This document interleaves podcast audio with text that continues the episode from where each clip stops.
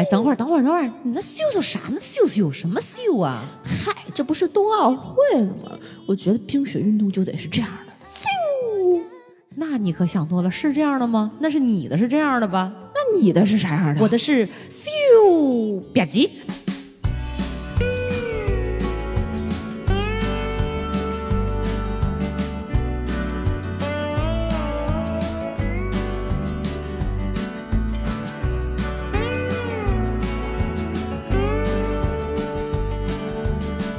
好，这里是《葵花宝典》，怎么回事？我们俩又 又来了。哎呀，我是秀的小诗，我是只会吧唧吧唧的娃娃。哎呀，这个我们现在录节目的时候，我必须要跟大家承认，冬奥会还没有开始呢。我们就借这个契机，我说那虽然。冬奥会没有开始，嗯，但冰雪运动已经深入人心了，早就已经开始了。对，而且对冬天的一些各种回忆啊、畅想啊什么之类的，我们都可以抒发一下。是的呢，这样刚好前两天我确实是体验了一把冰雪运动，不不不不，确切的说是旁观。我听成我的膀胱就看见冰雪，旁观，膀膀胱，旁观，对不对？哎呀，好吧，那我们今天这期节目就跟大家说一说我们小时候的冬天，现在的冬天，我们原来体验过的各种冬天可以做的运动、玩的和我们就过冬的方式。对，这个这期节目放出来的时候，可能冬天也快要结束了，可能有一些就是南方的朋友，冬天已经正式结束入春了，差不多应该呃五九六九吧，五九有可能。嗯，对，所以那个时候我们也可以回忆一下这个冬天你过得好不好？是的，那我们就从时间顺序说来，先说说你最近怎么摔的。我我没摔，我是看别人摔的。我猜一定是老吴，那必须的，不是除了他还有谁？嗯，之前是我们俩体验，他特别爱去滑雪，特别爱，特别爱。他去哪滑呀？我去，我这个表述有问题，是特别想要去滑雪。然后呢，他非说他双板滑的很好，没问题。当然。我跟他相识这么久没见过，这几年我们俩也冬天也没有去滑过雪。罪魁祸首是我，因为我不太爱滑雪。我我滑过，嗯，但是我个人的体会和感受是啥呢？就是所有的运动啊，我觉得都是。你看上去呀好简单，对，但你真正一踏上那个板儿或者是那个器具的时候，就完全不就不是那么回事儿了，你知道吗？因为你很难让那个器具二合一，它不像说那种球类的，包括球类运动也是也很难，也很难。之前我跟朋友吹牛逼，我说我会打羽毛球，但是你真的上网打的时候，你会发现跟你平时说没网甩两下不一样，不一样，不一样。所以呢，我只滑过应该是一次，要不是两次啊，双板儿。啊。然后呢，是上大学的时候跟大学男朋友去滑的，嗯嗯嗯，那个时候我忘记在哪了。是真正的那个雪场郊区那种，然后没人教，没人教，他只是他教我说，你就反正弄上板儿，也是带上护具啥的，就往下出溜，嗯，不害怕。那时候年轻，胆子也大，而且踩上去，估计你也是初级坡，不会初级坡道，然后也拉着个缆绳，嘚把你拖上去那种的吧。结果呢，踩上去那一瞬间，就往下滑的一瞬间，嗯。害怕了，害怕在哪里？我那个时候到现在都记忆深很深刻，嗯，就是其实会有一种失控感。它所谓会滑，不是说你只是往下出溜那叫会滑，对你得能控，它重在控制它的速度，控制自自己自己。对对对对对。但实际我是控制不了的，我只是知道刹车怎么刹，但是你要说平行刹车，其实我是不会的啊，我不会像说拄着那个滑雪棍儿唰很帅气的这个双腿一歪，说我就滑多了，那很难的，很难的。然后我只是会把前把它弄成一个。大 V 字倒 V，然后前面很窄，后面很大，那是唯一知道过的要领。然后就那样刹住车。但是第一次的时候没人教，也不会刹，怎么刷？他不是前面那个有个大网吗？啊，撞上就算，真的是吧唧 摔网上。所以那是我对滑雪的一个印象。再到后来，就是这个运动确实，说实话，你就滑过这一次是吗？我一次或者两次，他吸引不不了我。哦，真的。嗯，再加上没有基础，不也没学，所以就就此作罢。哦，就这样，这也是导致老吴有时候去提议，他说滑雪，我就没有什么太大感觉。就你说我可以玩吗？可以玩，但是我找不到其中的乐趣，你懂吗？因为哦，我明白，因为你都不算初学者，就是算很初学的初学者，你都没有人系统的教，体验课都没上完。对对对对对，你没有办法找到那个滑雪的乐趣。你包括别人可能觉得往下冲刺或者上坡什么的会有那种。啊，那种很爽的感觉，但我在我看来，我只有那种失控的恐惧感，嗯，所以我就没有特别爱。那前两天是怎么着？跟老吴，老吴说他就特别想去试试单板，他说他会滑，单板吗？单板啊，然后呢？但他说单板有点难。嗯，我说那问题是我们这几年都没滑过。我说你咋你这个东西你会不会记忆生疏了呀？是啊。结果就上去了，上去之后我就发现像一个木头人儿。哎，你们去哪儿滑的？就是那个像素一个啊，对，是就是城市内的，对城市内的。特别适合初学者的初学者啊，明白？对，就体验课那种，你就比如说你很久没滑了，就帮你回忆一下。是，结果你就会发现不行。他说他滑过，然后，但他没说，就是他是说他会滑嘛？那那什么后刃，我也是后来才知道的。对，你就发现身体非常之笨拙，然后他鞋穿上，坐在地上穿就起不来，得倒着，得得倒着，从用脚尖儿就。而且翻个个得跪过来，跪过来，他那样站起来。对他那样坐着的话，他起不来。哦，真的？那他起不来。哇，那他真的是完全不会。对对，然后你再发现，呃，后来没办法找了一个教练嘛，然后就拽着他的后衣襟，嗯，然后他可能心里有点底，有点安全感，他就一直在这样后用后刃这样反正什么去滑推坡，对。啊，对对对对，你们专业术语推坡。然后后来他说他想练前刃的时候，他就一直倒着吧，撅着屁股冲冲下嘛，然后往下滑，你就会发现就真的是，一二三不许动，木头人儿 就就是那种，我觉得就像那个很僵很硬，然后双手一直扶着教练的那个手就往下出溜，然后就看见远处不停的有一个人有一个球肉球。滚来滚去就吧唧摔吧唧摔，然后我说你玩的很开心吗？但是他说他很开心。我说你这不叫会滑，你这离着会的标准太远了，差差太多，还还不如我呢。哦，那是吧？你你是大概到什么水平啊？我我不是我嗯，单板我至少能柳叶飘的从初级坡道下去，这是我最后一次嗯滑雪。但那个时候已经两三年前了，这几年就是因为。每年都要么就疫情，要么就工作特别忙，根本就没有去雪场再滑过。所以，那你是有系统的学过吗？我没有，我我也不能说系统的学。我们就是原来曾经有几个呃高中同学都在北京。呃，冬天没事儿的时候，大家会租个车，有的时候去南山滑雪，嗯，然后他们就会一起带着去。然后那些同学他们就特别喜欢这个运动，都会有自己的板、自己的雪服，它是一套的。嗯，然后我我就是那种去玩一玩，随便玩一玩，所以就跟着他们去过几次。去过去过就会了。去过，他其实我那天我记得我最后一次就是学的学到还能稍微嗯滑一滑的这种是就几次吧，也是单板，然后呃。请了一个教练，嗯，然后那个教练他不是像就是老吴那样拎着你然后往下坡，他不是，他就是告诉你你的要领是什么，你自己去感觉体会，对，自己去找，呃，对对对对对，然后就他你下去那一圈儿，然后再上来，他就告诉你刚才哪哪有问题，不对，有问题，然后应该怎样怎样怎样怎样，就这样，然后花了一整天。就会了，呃。差不多一整天就柳叶飘下去就没问题了。哇，好累啊！一整天，我感觉老吴一两个小时就累的不行，他就他他小腿好疼。我啊，那他用发力地方发力对，而且他而且他那个可能雪具什么的也不是很合适。他那个雪具很那个板大，说是给四四到四六，就鞋也大。哦，那不行，那不行，就是你的鞋必须合脚，非常合脚。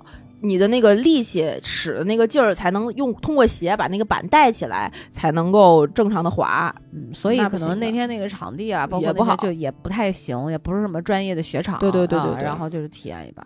所以后来呢，你你我是后来几年没滑过，然后本来今年也是想就是趁着冰雪运动嘛，想去想去滑雪。那咱可以组个团儿哎，可以啊，反正对吧？双双板你会的是吧？呃，我特别小的时候学过，嗯，但是。不能说会吧，双板是单板和双板是单板入门比较难，你要要学学学学学才能可就是会，嗯，但是它后边进阶相对可能还，呃，你请教练学，请教练学也也可以，但是它的只要你控制好了，知道怎么能够下去了，嗯，能够在各种雪地的这个呃情况下能够滑了，那相对呃就能滑比较高或者是稍微那什么一点的坡道了。你自己控制速度嘛，但是双板它一开始是个人其实都可以滑，嗯，因为它就是穿上往下出溜，对。但是它的进阶你要学做运动，要就是要做动作要怎么样，很很很难的，很难的，对对。那个，所以我说为什么那个谷爱凌啊，嗯，就是她她是现在不是入了中国籍，代表中国在参加比赛嘛，对，她就包括在呃加拿大、美国参加那个什么叫那种坡道，什么 U 什么什么的这些，你这这连着得了三次冠军的那种，我就觉得看上去啊，咱看短远远的觉得没那么难，哇，真的踩那个板儿觉得不可能难。你怎么控制全身的这个发力点和和这个肌肉？我真觉得超难，超难，太无敌了。对，但你小时候还能滑这个双板也挺牛的。我小的时候是大概上小学吧，嗯，然后我每年我妈就会带我出来玩儿，然后那年赶上就是来北京，嗯，我滑过，我不知道你们有没有。就是滑过这样的雪，它是人造的雪场，但人造的雪场不是真雪，嗯，它是一个类似于像那个小毛刷一样那种质感的，然后一个坡。但我就觉得那种东西有毒，有很多现在就是因为冰雪运动火了嘛，很多室内的训练场是有那种的，它就像呃有一个跑步机在底下滚一样。我我那天去的那个也是类似那种的。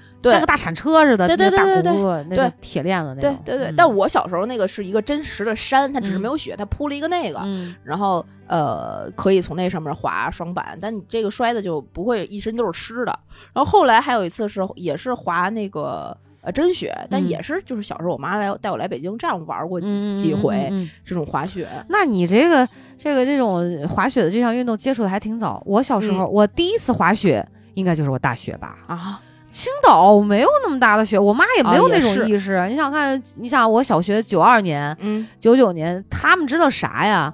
所以我玩的运动都是没办法，就是跟大家一起玩的，就是得凑不齐人玩不了的那种。啊。比如排球、跳大绳，对，跳大绳，然后排球、跳皮筋儿，跳皮筋儿，真的，就你像你要说打排球 啊。我不怕疼，因为排球它就是手腕，手腕它就会颠到淤青嘛。但是它颠球是有技巧的，加上我小学是系统的学过排球，所以这个是 OK 的。但是你说长大了，谁会没事拿个排球说我对着墙颠球玩啊？对吧？挺太傻了。然后，而且我滑雪这个运动对于我来讲，我不知道是他妈看新闻看多了还是怎么着，就是那种，呃，好像是有一个负面新闻对我影响挺大的。哦，就是有人在高级道滑雪摔死摔死了啊！就是每年骨折那种。哎，我就特别害怕这种，呃，这种我觉得这种危险系数太高了，你知道吗？你要说呃磕磕碰碰，嗯，什么摔了腿，就是磕了哪儿淤青，就这种，我觉得对我觉得还行。翻个轱辘，它有那种东西吧，你就越不可控，我就越害怕。所以冰雪运动。尤其是像滑雪这种，我根本没体会过，所以你就更不要说滑冰了。我到现在我都怕那个刀刃拉着我。虽然我嗯，虽然我真的很无知，而且我跟你讲，我我就是没体验过哈，就压根儿也。又想体验又怕体验，所以滑冰你会吗？就不会，我会。我就，但是我特别喜欢看冬奥会，我就这种项目，我就特别喜欢看。我小时候也喜欢那种速度，是不是也很难？什么拐弯、不能加速，呃，学那么高阶的肯定难。因为我小时候就是滑旱冰滑的特别好，我旱冰滑的也不好哦，是吗？四个轱辘都不行，你别说俩轱辘。但对我来讲，我不知道为什么，就像老王，你知道吗？我。原来曾经企图带他去朝阳大悦城里面，其实就有那个室内冰场，对，让他滑冰去嘛。嗯，然后走到那门口了，跟我说不行，不去。我说那什什么意思？我说他嗯，小时候滑滑旱冰还行。我说旱旱冰，我说你滑嗯，他说我小时候滑那旱冰就四个轮子那种，那种我行。我说所以直排那种你们嗯。不是一个东西，我你知道，我心中想，你他妈怕摔你就直说。哦，我就觉得那种真的很容易摔，所以焊那个单刀的那种冰刀的容易摔吧？容易容易，但还好吧？对我来讲，就四个轱辘的，一排轱辘的都一样，和刀的没有区别。那所以你的小脑真的发育的很好，也不知道为啥。但你说让我在那上面做个什么花样的运动，花样滑冰那种，就是那种姿势什么的，我一个也做不来。我就能顺着这个往茬往前滑，往前滑，而且能滑贼快。嗯，速度我还行。嗯嗯嗯嗯。然后我小的时候，因为特别小，我爸就会滑冰啊，怪不得。我爸是有那，我家里是有我爸那种带就是刀刃儿的那种冰刀的。哦。他他有一双鞋，只是现在可能已经就不太行了，肯定很很很早很早很早以前的。我爸呢，年轻的时候吧，潇洒的很，直跨子弟。我要封杀你，直跨子弟。哎呀，直跨子弟，啥就是直跨的玩意儿他都玩。所所以就是我小时候家里就会带着去玩这些，然后后来上了学，上上到上高中什么的，天津有这种冰场。同学之间就会组织冬天自己去玩，而且小孩在一块也不怕摔，摔了还嘎嘎乐。对，而且就是上像上高中这种，你只要去冰场溜冰去，男生不就自然的牵起了女朋友的手吗？嗯，对哦，是哦，哎，你说的我好想去体验一下。我觉得摔大屁股墩儿我还是很乐意，我不怕摔，我就是怕那个刀会伤到啊。不会不会，他那个刀不是那种开了刃儿的切菜的那种。我知道，但是他也要封一个套嘛。对对对对，那个。所以你看，就是冬天这个这个这个我们玩的东西哈，还是跟家长这个有很大的关系。所以，你看你们家你爸都会有这种冰鞋，你就别说我们家，我妈只会，我爸只会有一条破毛巾，说来闺女跳够。跳够就是这种的，为啥？因为我小时候太矮了。不是，我爸训狗是一对啊，但是我爸就为了让我长高，真的，我记忆犹新。就是七八岁的时候，他就让我摸高，就是让我摸门框，然后直到我慢慢长高，他放心了。然后到我十六岁的时候，他终于放弃了这项运动，你知道吗？就是不让我跳。我，真的，会是这样的。你们家真的是其乐融融。所以你知道，我真的冬天的运动特别少，我没有印象当中真的对冬天的记忆。再加上青岛小时候下雪会比较多，然后就也没什么了。哎，说起冬天的运动，我突然又想起来一项我玩过的，但很多人肯定没玩过的冰壶。哦，没有，这更没条件玩了，上哪找那壶去？枣壶啊！我，你知道我是我也是没条件玩的。你知道我是怎么玩的这个冰壶的吗？怎么玩的？它叫，说起来就有一点惭愧，有一点羞耻，因为这个。运动的全称叫做旱地冰壶球啊！对啊啊！对对，特别的羞耻。啊，是我们在团建的时候，某一个某一个公司里面团建，它是在一个地下室里边，大家要做游戏，其中一项叫旱地冰壶球。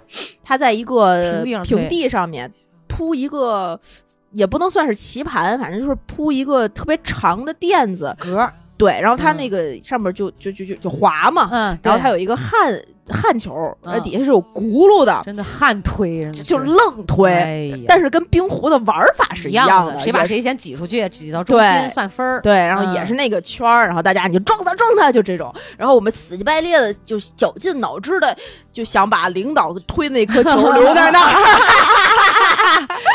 换着花样拍马屁呀，这是！哎呀，简直了！然后把书记的推到领导的跟前儿。哎呀，国企都教会了我什么？但这个冰球确实，冰壶确实比较难，不是比较难，就是没有什么条件，尤其小时候这这太难了。他那个冰面上哪找个冰面去？我小时候真的对于所谓这个冰上运动，就是。有条那种很浅、很很很那种河面冰结了冰，上去出溜两趟，让我妈拖着我，也就是这样。哦，真的，就没有可滑的，很匮乏的。那你要说水上运动，那那多到多了，对吧？那夏天要玩这些，那不带怵的，就像对吧？有人问说，哎，也有青岛人不会游泳？有，当然有了，就是是说青岛人一定会游泳，对吧？所以你是从几乎没滑过那个冰刀的那种冰是吗？完全没有。不是几乎没有，从来没有，完全没有，totally 没有。哦，真的，我不是对，没有，所以也有我不会的东西，没有。不不不不是，所以我也就不用问下一个问题了，就是你在哪儿滑过？是室内的还是室外的？就不用问，因为根本就没滑根本没有啊，没有。哦，对，所以没有因为那个冰刀这种东西跌大屁股墩儿。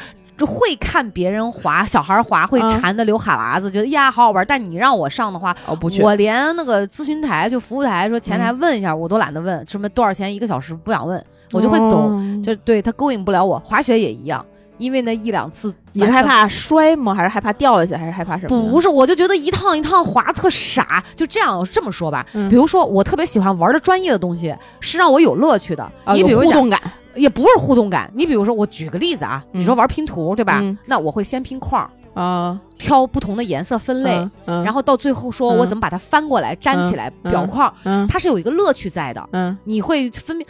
我不会，对于一个不我不会的运动，我根本无法体会到它的乐趣和对自己的挑战在哪里。我可能唯一唯一挑战就是勇气和胆量，但这个东西在对我这个年龄来讲，它就不需要。我需要的是可能如何快速让我会滑，并且在滑的过程当中，我能挑战我自己，说我对自己各个部位肌肉的控制，它是一个非常细致的东西。你要想这么多的吗？那不然我就滑呀？不是，那不然我滑什么呢？我就快乐呀。哪儿快乐不知道是吧？不是，是这样方，这就可能那种方式对于我来说，它不足以满足我对快乐的需求。所以我呢，你说就为了出溜出溜上去下来滑一趟，拿着个板儿走还巨累。我我就觉得没意思，就从在我这个层面来讲，我就会觉得没意思，懂了。并不是说我真的是不爱，或者是这样的啊，它它不系统就没劲，你知道吧？它到不了那个高阶的那个水平，也不是说得多高阶，但至少你得有自己的一套心得。啊，就 就那那门槛是有点高。对你比如说有一次啊，我跟董哥去打羽毛球，我们四个人打羽毛球，我就像我刚才说，他问我会不会打，我说。我如果今天看到今天的网，我猜想我应该按照你们的标准来讲，我是不会的啊。然后呢，但去了去了之后，你会发现我是真的不会。你比如说，我还以为你要说去了之后，我发现我还可以，不是，是真的不会，真的不会。他们在哪？比如说你的步伐怎么挪动？对。然后你打高球用什么样的力度？你是肘带呃肩带肘，肘带腕，对吧？你的挥腕要怎么挥？对。你怎么去接这个球？往前球怎么打？怎么发球？发哪个位置？你发现规则你都搞不太明白，怎么算出界？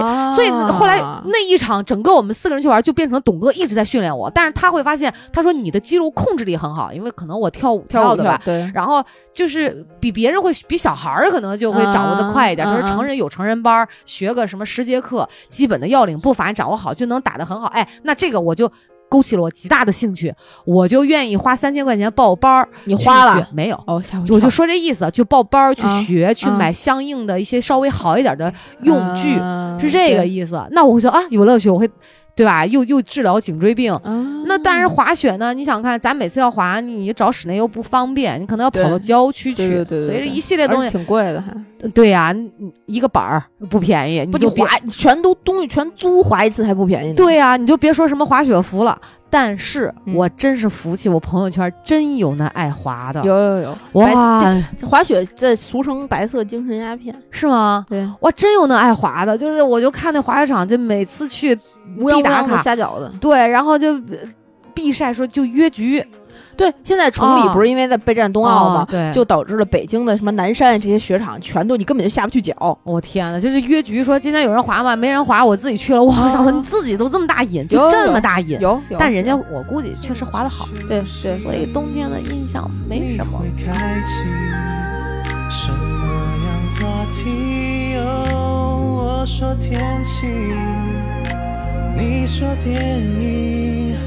会不会就这么在一起？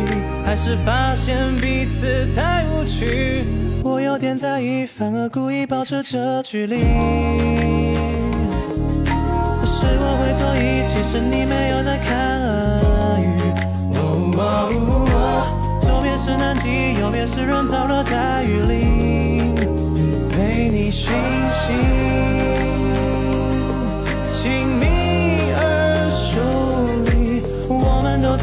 反而可以假装不在意。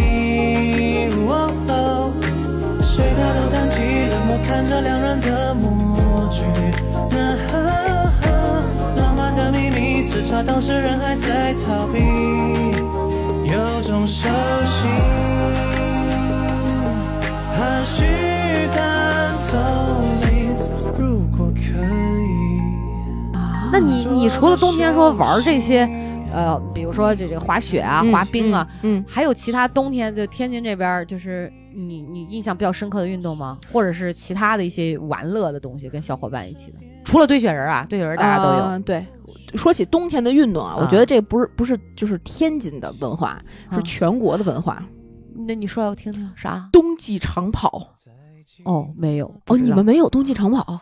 没有幺二九，你别把冬泳再说出来，我看着都冷啊！不不不不，不是，天津几乎所有学校，包括北京这边，可能只是日子不一样，嗯，呃，具体玩法不一样，但是幺二九是一个值得纪念的日期，就具体怎么纪念，你们自己查去吧。然后在这个时候，就会各个学校就会组织长跑比赛。哦，不知道，就会组织长跑活动。嗯然后原来就上学的时候，大家不就做课间操吗？嗯。然后，呃，夏天就是早操，嗯，然后等到呃下半学期就是课间操，嗯，上完两节课之后要出去去操场，嗯，等到开始就是冬天了的时候，大家穿上羽绒服了，就不做课间操了，嗯，就长跑，原来就是动动动动就完了，到冬天前面一个人儿，后边一个人儿做两个人桩，然后剩下的全班围就是一个挨一个那种一条蛇形的队伍，绕着这两个人桩，然后一圈儿一圈儿一圈儿的跑。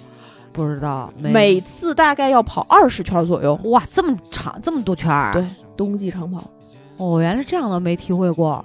然后那个时候，我们就会有老师在体操台上喊：“跑吧，跑出修长的双腿。”哦，就是这样来的。跑吧，跑出健美的身材。哦。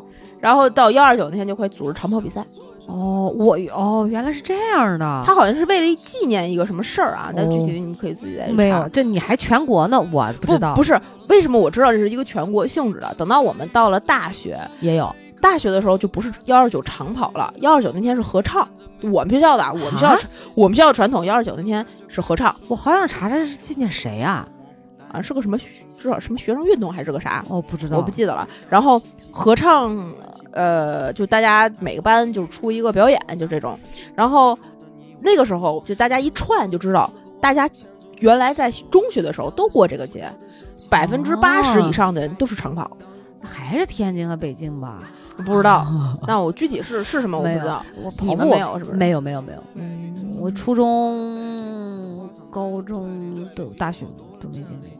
不是我讨厌跑步，因为我那个心脏不太好。嗯，就是我从四年级开始，我在快速的跑步的时候，我的心脏就会很难受，会疼。我不知道什么问题，就是心肺功能嘛不太好。不不是你练练它就不是我练过，以前不是还练田径吗？小时候没事儿的，就一二年就没事儿，包括到三年级就没事儿，但再到后来就不行，就开始疼，包括跳绳都是。就会疼，然后初初中我记得体检的时候，老师老师还就是体检老师还问我说：“你是你你们家是有什么心肌炎吗？这种的？”哦，真的啊，对他问过我，但是没也也没说怎么着，反正就是就这样，我就后来就基本不跑步。哦，那那那别了，嗯，对，然后所以就没有这个冬天的，冬天就没什么玩的，冬冬天只有吃糖葫芦。哎呀，也对，后我冬天运动好像确实不太多，大家都愿意在屋里待着，对，聊天儿什么的，对，围着火炉吃西瓜。嗯，西瓜，你没有听说过围着火炉吃西瓜吗？没有。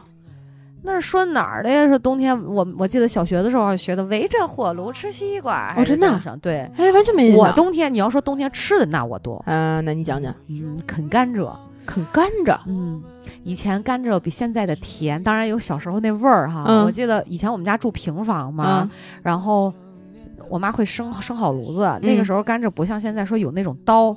会，削皮会把皮给你打好，对，回去一洗，对，还给你砍成一箍节一箍节。啊，对对对，不是，那以前的甘蔗都得自己啃皮，外边那皮多硬啊。嗯，那现在以现在的甘蔗也不像，就是以前的甘蔗不像现在这样还改良过。嗯嗯，那那个皮都是捋好头，嗯，然后自己拿牙撕，一撕扯下来一大一大块，就是也砍成一节一节的，然后自己砍一大块。我那时候小时候那牙不行啊。都是我妈那牙厉害，我们那我妈那牙成年人拿那个起开酒瓶的那种，他就会我们俩就骑着炉子，我我我妈和我管围着炉子叫骑着炉子，因为会把大腿劈开，劈开，然后围着那个炉嘛，它烤当是咋？烤裆那个叫骑着炉子，对，然后啃着甘蔗就那么着吃，然后啃着甘蔗的同时呢，不是会有炉灰渣吗？对。就放几个红薯地瓜进去啊，用那个芦荟渣把它把它推好，把那个小小风箱那个推好，接炉渣的，然后用那个火去烤红薯啊。对对对。等基本上啃完甘蔗玩完了，吃点那个花生啊，这个地瓜也好好了，热乎乎的地瓜。哎呀，吃这个，再就是冬天的时候。出去一必吃糖葫芦，所以我一直认为糖葫芦是冬天吃的。我对于夏天北京有糖葫芦这事儿，就现在啊，特别不能接受。所以我对我也不知道为啥，我一到冬天就入了秋深秋开始就想吃糖葫芦了。你记得咱俩上班时候是不是早几乎天天吃糖葫芦去，对不对？到那街口那买。嗯，我就不知道为什么，就感觉肚子里那个馋虫啊就要开始吃糖葫芦，好奇怪啊！但夏天我不爱吃。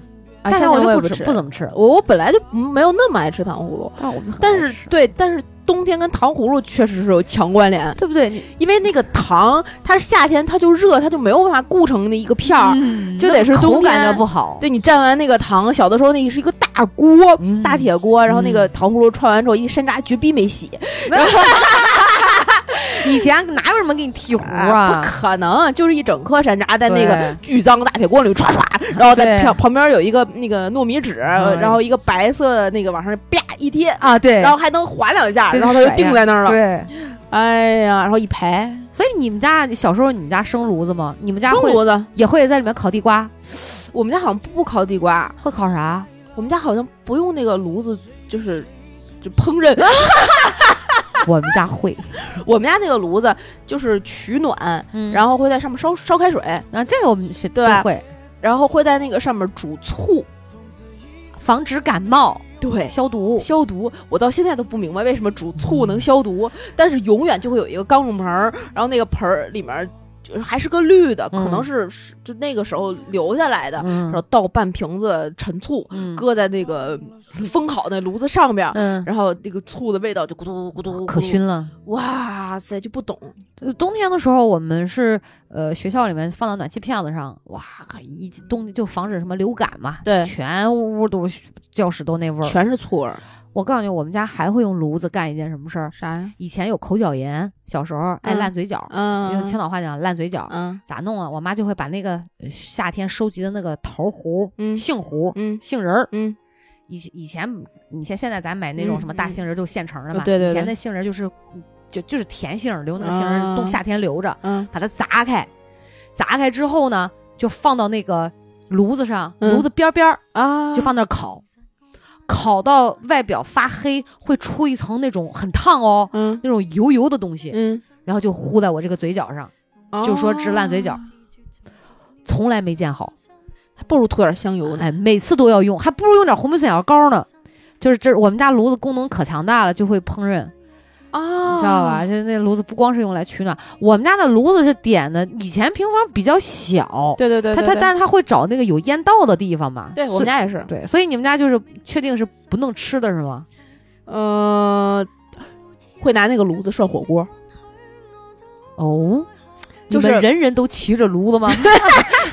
不是，我们家那个炉子在我们那个屋里面的位也是比较小，然后我们家那那些家具其实是换过几次位置的，啊啊啊啊，时不时会挪动挪动，嗯嗯，然后那个炉子就会根据家具的位置，然后进行它新的编排。明白。然后有一有那么一段时间，那那几年那个炉子的旁边就是餐桌。哦，它正好就在那个饭桌旁边儿，然后你把那个炉子上不是一个铁圈一个铁圈一个铁圈的吗？然后把那个铁圈周下来之后，拿一口差不多能坐上去的锅，里面是开水，然后我爸就会买好羊肉啊，然后能涮的这些东西啊，然后把这些都准备好。嗯，我爸我妈又不吃羊肉，她可能就涮点别的。嗯，然后就在那个锅里面直接涮，涮完之后就直接上桌就能吃。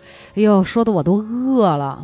感觉热气腾腾的，对，那个特别好。然后每年就到了冬天之后，一定会吃橘子，嗯，然后就把那个橘子皮剥下来，搁在那个炉子上面，就把那个橘子皮烤香，整个屋里就是那个柑橘皮的味儿。明白，明白，这不是自制那个叫什么来着？陈皮，人家是靠时间去蒸发，你这靠人为炉子去蒸发，就搁炉子上。哎，那你会生炉子吗？会啊，会会。你讲讲你你们家生炉子的这个流程。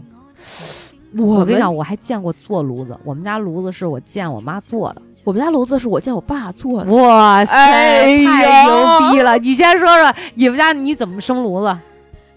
呃，你们家是蜂窝煤那种的吧？还是对，蜂窝煤啊？那我们家不是，咱咱咱交流一下意见。我们家每年啊，他他会准备这几几样东西。嗯，火柴、点火器具就不说了。嗯，然后会准备那种报纸、挂历纸。哎，有的。然后把那些纸就。把它揉成一个小长条儿，嗯嗯，然后前面一咔一点，整个就能顺着烧，这种，然后准备一堆这个，嗯，然后准备劈柴，嗯嗯，然后劈柴就是我爸那时候那时候还厂里呢，然后有些废家具，废的这个那个，然后就把它劈了，嗯，然后自己家里还有的时候还会自己砍一砍，劈劈柴，还有个小斧头呢，对，有，对，都有，对，然后把那个劈柴就堆成一堆儿，然后每年。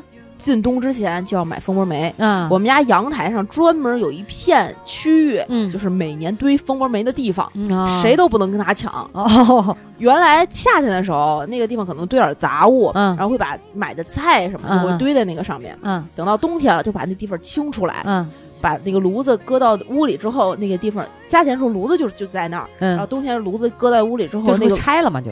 对，然后那儿就落蜂窝煤，落成落成一个蜂窝煤小山哦。然后呃，基本上其实不太会天天点点这个炉子啊啊，因为你只要能一直烧着，你点一次多呛多难受啊。对，如果它灭了，嗯，你肯定是呃先。把底下那个煤都掏出来，蜂煤掏出来，把炉灰掏了，对，然后把那土簸箕倒了，对，然后把那个柴先垫在底下，嗯，把木头柴子垫在底下，然后用那个纸先把那个木柴先给点着，先把火引上来，嗯，然后你放一块蜂窝煤进去，后来有了那个易燃炭和易燃煤，哦，就那个煤会比正常蜂窝煤要扁一点儿啊，这个我不知道，可以先放那个，嗯。但是，但我们好，我好像也没赶上，我知道后边有人赶上了，然后把那个蜂窝煤先落一块到两块，等它第一块烧起来，再把第二块上烧上去，第二块才能把被第一块引燃，一底下那个木头已经烧的差不多，只剩渣了嘛，再把第三块落上去，然后把那个盖儿开着，上面把那个圈儿搁下去，把那个火引上来之后，再把上面那个封的那个炉篦子上面有一个眼儿，像一个像一个。秘密呀，上面有个洞，把那个通过火筷子夹在上面。咱俩真是啥都能开车。所以你们家冬天的时候，比如上学，你起来呃不不愿意起床，你妈会把那个衣服拿去炉子边上烤的稍微暖和点，然后就快快快给你穿上吗？说起这个，嗯，这就是我们家，因为是在楼房里点炉子，啊，都安好了那个炉子烟道什么的。我的床永远在炉子旁边，哇，暖嘘嘘的，太舒服了。所以还有一个小故事，我那个炉子在床旁边，晚上我睡觉又又不老实，所以那个脚一踢可能就会烫着。我爸就拿铁板给给那个炉子焊了一个呃凹字形的，对对对，一个圈。哦，然后那个圈儿呢就隔着我那个床，它就会永远是暖暖的。你是。但是那个圈儿旁边，它那个边边也不是哪哪都是平的。有一天晚，有一天夜里，我就觉得我脚后跟小脚后跟痒，然后我就去挠挠挠挠，发现怎么有一个嘎嘎，什么情况？然后我也没有多想。昨天早上一起来的时候，我就发现那儿少了一块肉，已经变成了一个血嘎嘎，听得我的菊花一紧啊！就就是因为我可能晚晚上踹被子或者踢到那个铁，对，踢到那个圈子，我都没醒。直到它结痂了，直到昨天早上醒来了，我发现那儿有点痒了，才发现少了一块肉。小孩儿吧，白天学习太累，然后呢，心事又没那么多，所以呢，睡得香是吧？特别沉。呃，你要说到炉子，我觉得应该群里的小朋友们都知道啊。嗯，我跟炉子的不解之缘啊，我是火 命。水火不相容，我是因为炉子点在那个那时候很小四岁半嘛，点在那也是平房，还有那时候分东厢房西厢房，在我妈厂旁边。那时候我爸跟我妈一个厂嘛，就蹦跶蹦跶一下掉到开水锅里了。哎呦！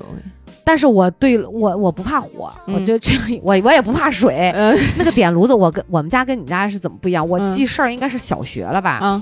我妈是夏天就开始储煤，因为她是耐火材料厂，是专门生产耐火材料的。哎呀，这方便啊，这方便。我们家那个炉子呀，就没外从外边买过，都是她因为耐火材，她就用耐火材料烧一个耐火的内胆，就随便烧。哇！然后他外面只需要在厂里打那个炉子的外形铁，对对对，然后把这个内胆放进去，啊。就 OK 了，嗯，然后用泥给它和上粘一块儿啊。我们家那个炉，所以我我们家是没有点过蜂窝煤的炉子的。那你们家点用是煤块儿啊？那种煤比较好，因为耐火厂嘛，它就会用煤块儿。我妈就会从厂里买，很很便宜。嗯，然后木头呢？厂里也有啊啊，到处都有。对，然后包括也会让我爸用车去拉。嗯，但是那个木头啊是需要自己劈的。对，所以我劈木头也是一绝，就啊，我也会，我也会，你知道吗？我也会，我也会。对，哎呦，为什么会这样呗？就是一定劈木头也是一绝，一定要选那种就是把它劈成特别易燃的那种。啊，对对对对，不能太粗，它得有一个小小尖头。对，就是不能太粗。然后我们家会多一样东西，就是酒精。酒精用来干嘛？引燃，引燃的。啊，他会把它，我妈会把它倒到木头上，但是那个报纸呢是先塞，不是后塞。你看你点那个是后塞，嗯，我们点那个报纸是为了用报纸来吸一吸酒精，免得漏到那个那个底下。那个抽屉里面。哦，你知道吧？哎，我们有的时候会在底下垫一点报纸，就因为它那个团成一个团儿之后，它一个好好燃，对，一个它能把空气引进去，它有空隙。对，可能蜂窝煤人蜂窝煤炉子是那样点，所以我们家是它底下不是有那个铁焊条嘛？对对对对，挡着那个炉膛嘛，就会窝成个球，弄上报纸，然后放。木头放的也不用太多，然后这个时候呢，你就我们倒酒精，嗯，然后扔一根火柴，这不就烧起来了吗？烧起来呢，你得等木头烧一烧，嗯，才能放一点煤，哦，然后引一引，这个时候你就可以多放了。等它着起来，你就可以多放。哇，那种炉子真的是太暖和了。对，而且那个炭烧出来的是非常细、非常白的那种那种。炭。对对对对对，那那个那时候年头还算是质量好的，所以就用它去烤地瓜。然后一有的时候一个冬天要打两次那个烟囱。啊，对对对对，会有积碳嘛，就就会有那个黑的那个碳，就不会不热嘛。然后要去敲敲出来很黑很黑的那个煤渣，对，就那种。我还见过我爸打烟筒，就是一个大的铝皮还是铁皮，然后他一点点给它打弯，对，然后把它钉在一起，对对，然后拿那个锡条给它焊，对，焊焊完了之后，是这样，两个烟筒一一对在一起，然后那个水泥和腻子，腻子粉直接把它裹一圈，然后。兑在一块儿，对，后来的那个炉子就改良了很多。但我们家那个炉膛就比较大，然后有时候我妈吧，她就是晚上她不会让炉子灭啊。对对对，我们家也是，我们叫陪炉子，就是陪炉子意思就是陪着它，用那个火啊，就是稍微开点盖儿，侧眼啊，是是，是不让它灭。这一堂煤能烧一宿，早上起来呢还热着呢，稍微再加点煤或者加点木头，自己它又可以熊熊。对对对对对对，然后后来呢，那个加暖气。嗯，自己打那种铁箱，它不就是散热面积就大了吗？就会加一节暖气，上面我妈会扔袜子啊，对啊，然后铺就这种晾干的东西，包括那个烟囱上也会弄一圈架子，烤东就是晾一些毛巾啊，它干的比较快。对对对。所以，但是因为那个时候我们家那平房，我住的那个屋离着炉子有一点距离，但没有太远嘛。嗯。然后那个那个烟道又不拐我那屋，所以没有特别暖和。早上起来不爱出被窝，我妈就会把衣服弄到围着那个炉子弄暖。暖和了，能暖和以后，赶紧弄到我被窝，说快快快起来，快快穿，就是那样的。哎呀，这妈妈真好。哎呀，没办法，因为太冷了，你知道吗？哎呀，这就是小时候冬天净干这个了，所以冬天对我的印象在这些方面很深。运动的真的很少，就不想动嘛，缩缩手缩脚的。然后除了骑着炉子就是骑着炉子，没别的。那破裤裆是经常有的事儿。哎，笑死我了。遇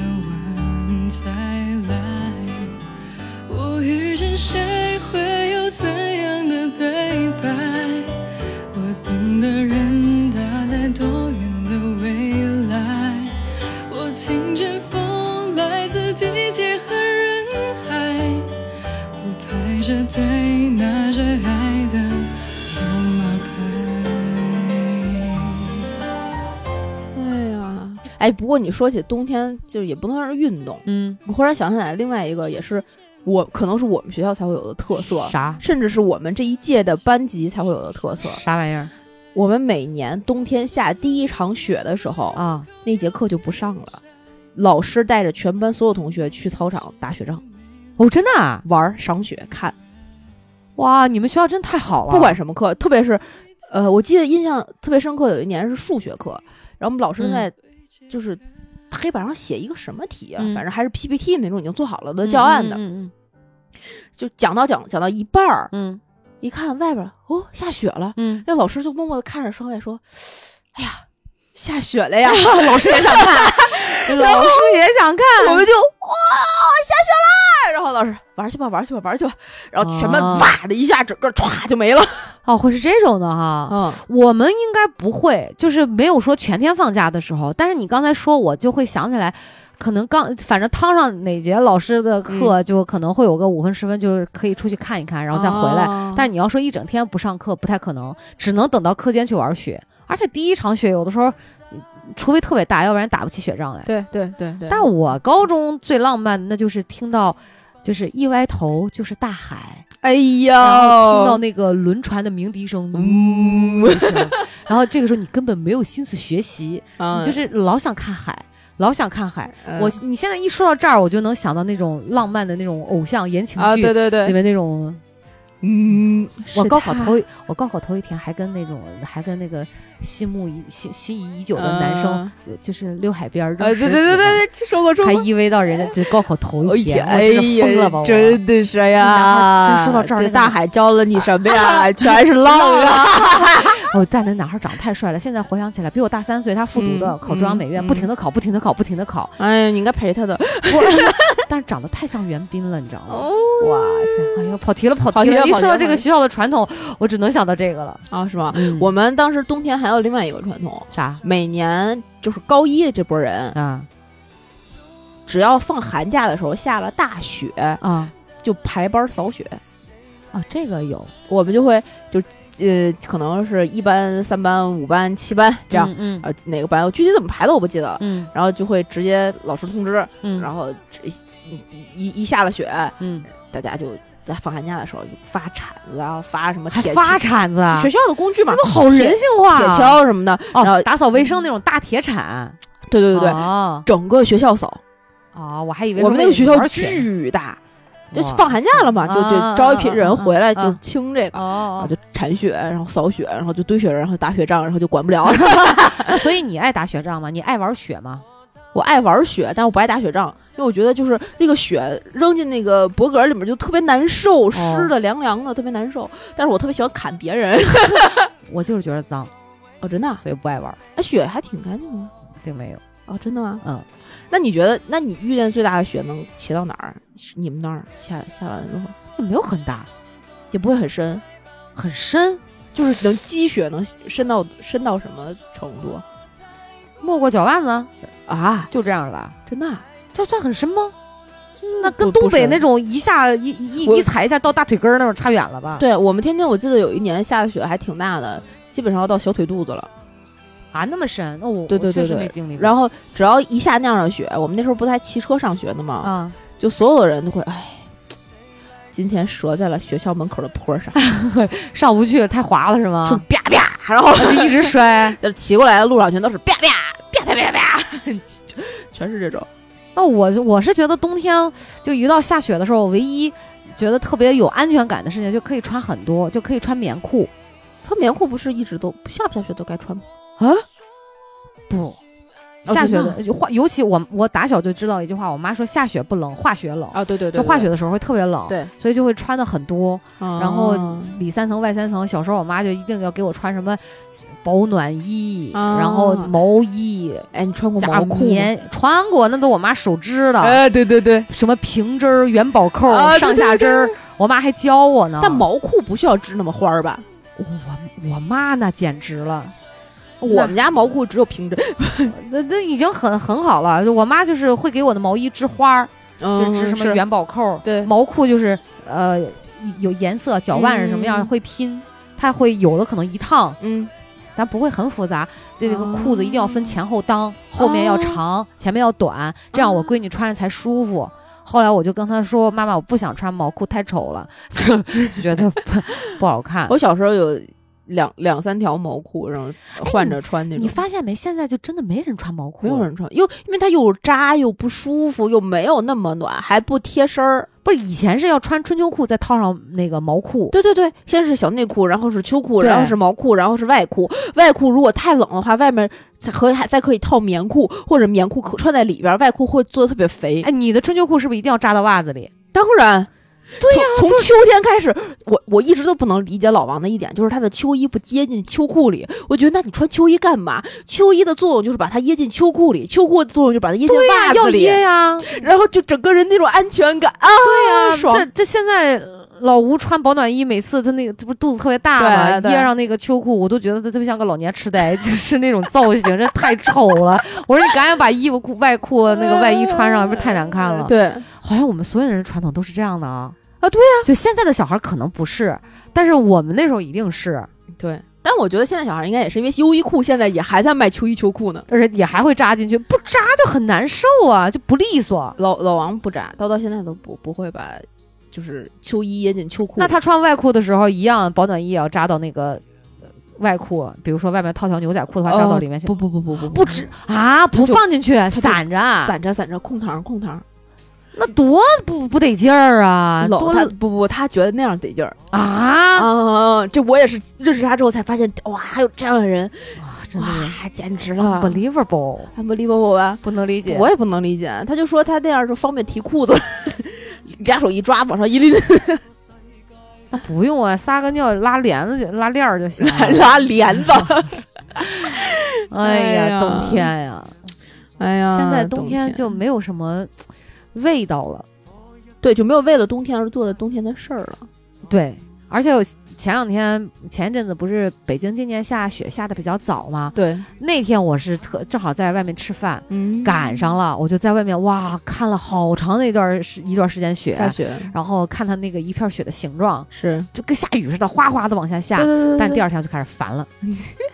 满小区都是那个积雪，哎，都是黑的，泥对，踩的，然后还滑，对，就很烦，对，然后就哎，心情可能也变了，就不像小时候新奇，对，或者觉得什么都没见过。哎，你说起就是没见过下雪，你知道吗？我们家不是养狗吗？嗯，有一条那个狗叫小不点儿，它这辈子他狗生第一次见下雪的时候，兴奋的不行是吗？不不，吓害怕一开始啊，他先就是每天要带它下去遛狗。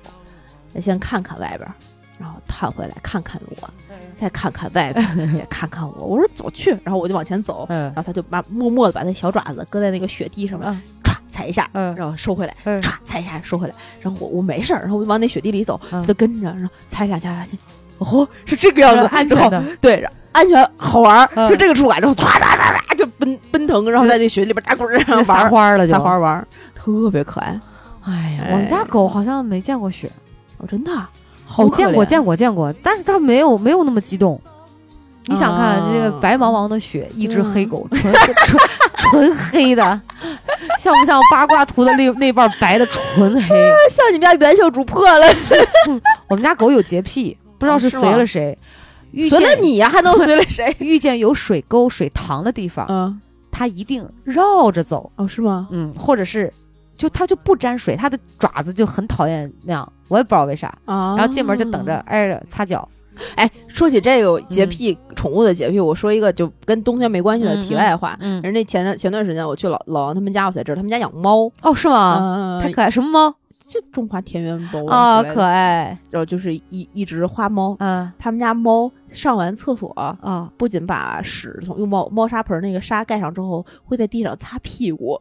就把它把后腿一撩，然后抬起来，然后自己拖着前腿拖着往前，把那个屁股在地上蹭着，对对对对，摩擦摩擦，然后就会在地上有有一条屎的痕迹。擦屁股呀！每次都这样吗？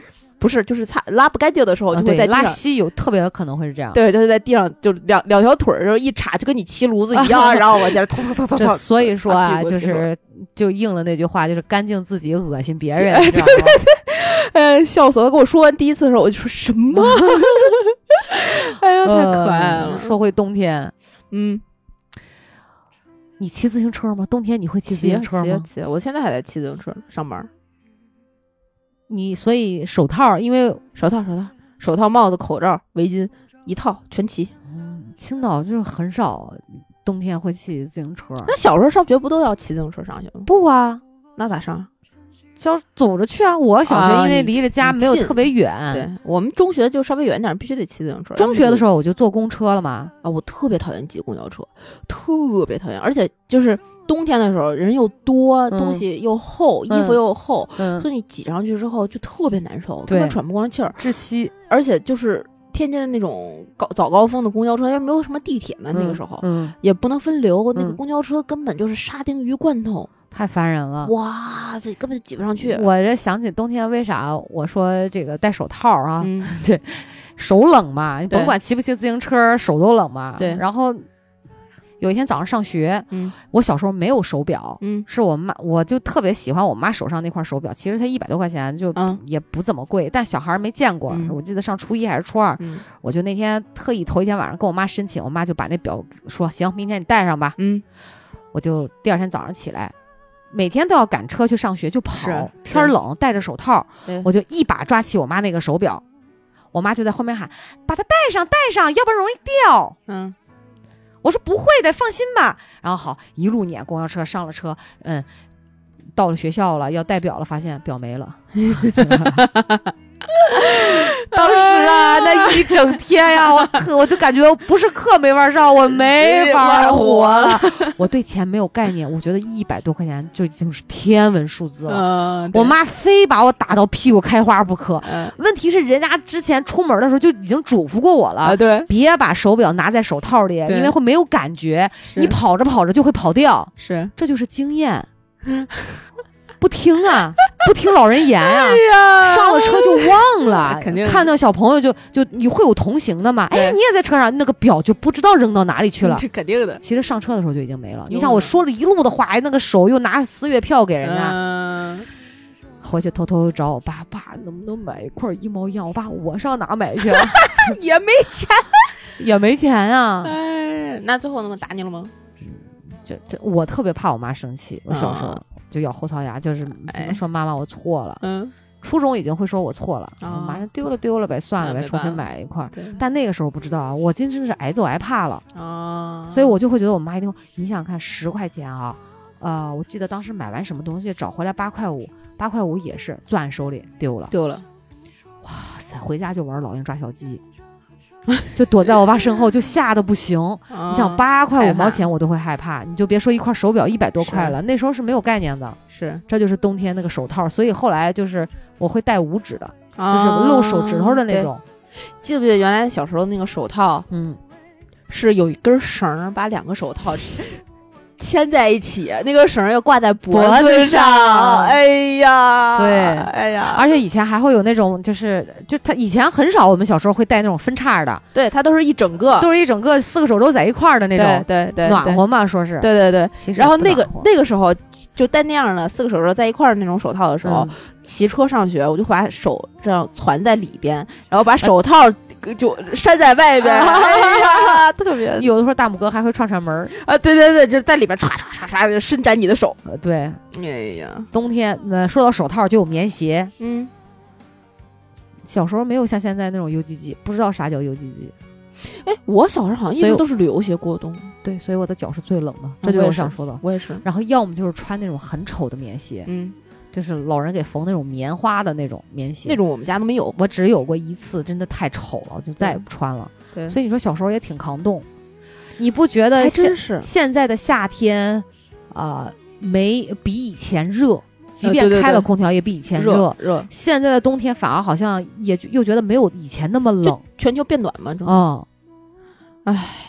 哎，不过你说起 UGG，你知道吗？UGG 有这就这种鞋，号称是雪地靴，不是？就中国人给它起了一个叫做雪地靴的名字，根 本就是，它根本就不能在雪地上穿，不行，因为它一穿，特别是不是那种皮面的，就一定会湿，嗯，就很难受，也不暖，更冷了。对，所以就是没有雪地的时候，这靴，啊，所以我觉得还是得。翻至少得是翻皮的皮面的，真正的雪地靴其实它那个材质都是不透水、防水的。对对对，一双防水的旅游鞋，我说如果在冬天穿的话，对，稍微厚一点就是已经很暖和了。是，加上厚一点的袜子。对，所以对我今年买了羊毛袜子，好幸福啊！我今年没买，是因为我前年和去年买的还没穿。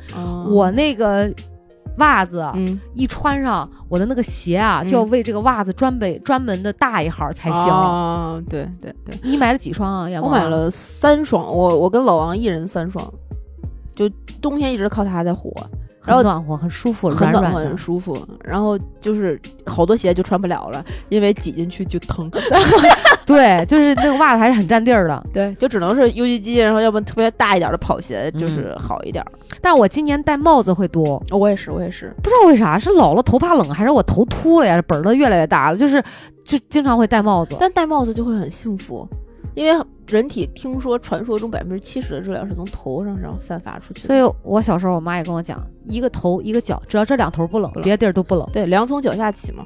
对吧？对。然后最难受的，其实我戴帽子是因为我那耳朵。我之前还想买个那种耳套，就是小时候会有耳耳罩，耳罩，就这耳朵好疼啊！就是今年那几天，就是有冷的时候，我就冻的，感觉那个要破破掉了，要掉了啊！对对，都没有知觉了，但是手就会好很多。所以后来我选择戴帽子，我发现太管用了。对，你说起掉耳朵，小的时候我我们家就有传统，说你刚从外面回来，不能凑炉炉子特别近，容易把耳朵给烫掉了。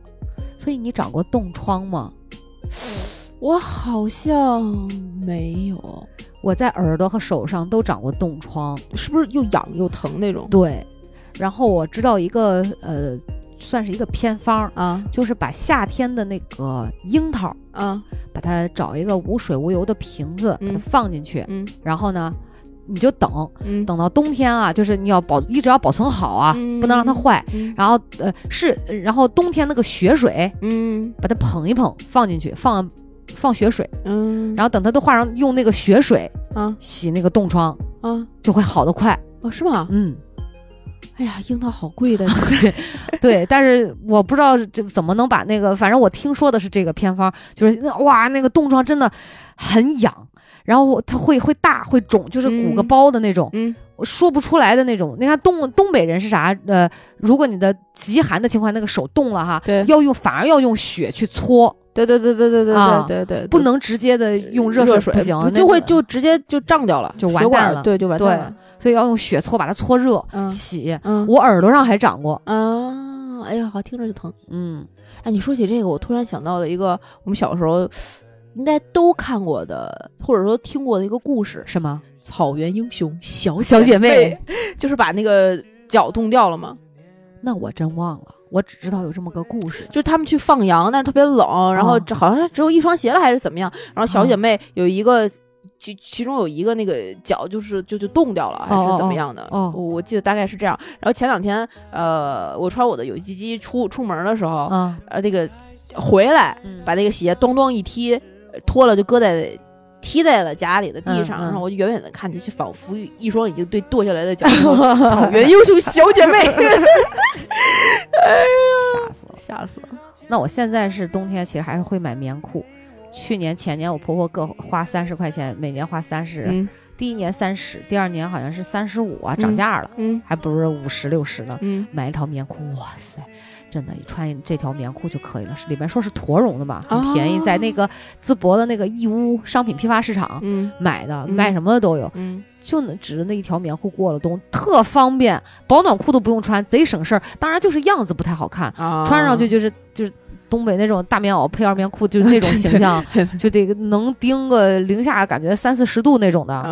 但是省事儿啊，省事儿。我还会自己买，给自己买那个大红的九儿穿的大红棉袄。哦，哎，我好像见过，对吧？很能出洋相了，对，还白，还挺好看，挺好看。但但确实暖和，就一件儿完事儿。嗯。可是今年冬天我就发现，呃，连保暖衣都不穿了。我不知道为啥。吗？我今年穿的特别多。我今年冬天，我今年反而比去年穿的少。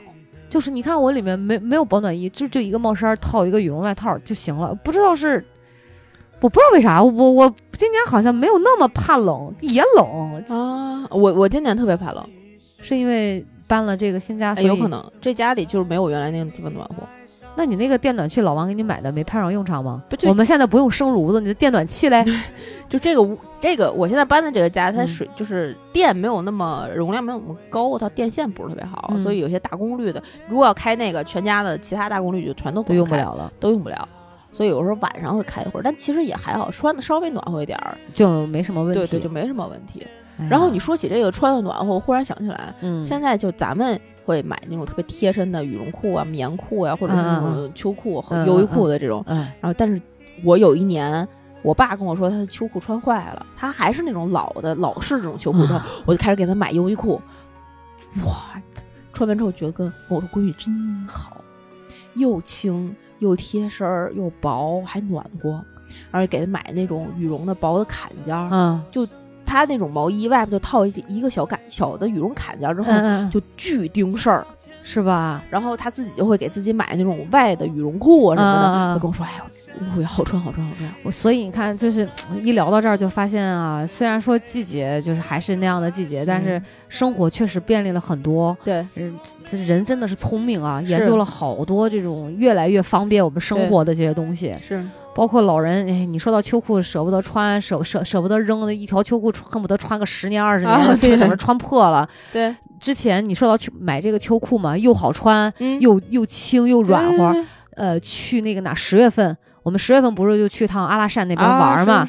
然后那个时候已经很冷，只有五度了。哎呀，非常冷。那边人穿保暖裤、棉裤穿的要早很多。